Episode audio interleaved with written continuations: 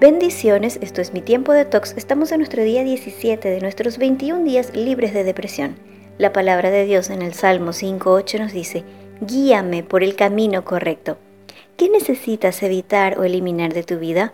Puede ser algunas páginas de internet, una relación, alejarte de algunas personas o evitar algunos programas. Un cuento dice que el sapo horneó unas galletitas. Estas galletitas huelen muy bien, dijo Sapo. Se comió una. Mmm, y saben mucho mejor. El sapo corrió a la casa de Rana. Rana, rana, gritó. Gritó el sapo. Prueba estas galletitas que hice. La rana comió una de las galletitas. Estas son las mejores galletitas que he comido, dijo la rana. Así que se comieron muchas galletitas, una tras otra. ¿Sabes, sapo? dijo la rana. Creo que tenemos que dejar de comer las galletitas. Pronto nos enfermaremos. Tienes razón, dijo Sapo. Vamos a comernos una última. Quedan muchas en el plato. Entonces, Sapo insistió. No debemos comer más mientras Sapo comía otra. Mm, no, nos falta fuerza de voluntad. ¿Fuerza de voluntad? ¿Qué es eso? preguntó Sapo. Fuerza de voluntad es hacer un gran esfuerzo para no hacer algo que realmente quieres hacer.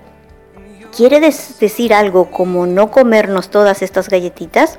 Correcto, dijo la rana, y puso las galletas en una caja.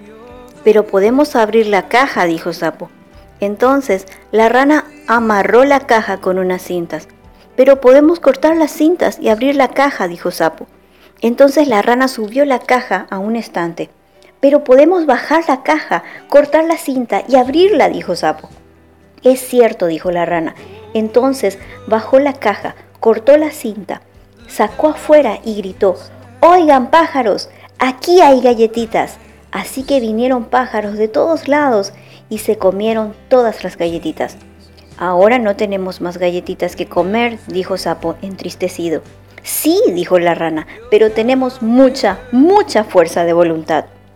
Te puedes quedar con toda rana, dijo Sapo. Me voy a casa a hornear un pastel.